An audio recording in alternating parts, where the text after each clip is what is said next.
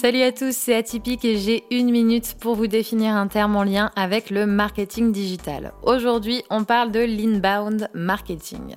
Par ce terme, on entend le marketing entrant, à contrario de l'outbound marketing qui désigne le marketing sortant.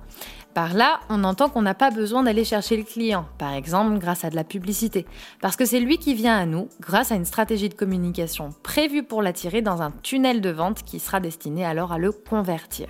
Généralement, on passe par une stratégie de contenu à la fois qualitatif et intéressant qui suscitera l'intérêt d'un prospect jusqu'à le transformer en client. Pour en savoir plus, rendez-vous sur mon Instagram ou sur mon site atypique.com.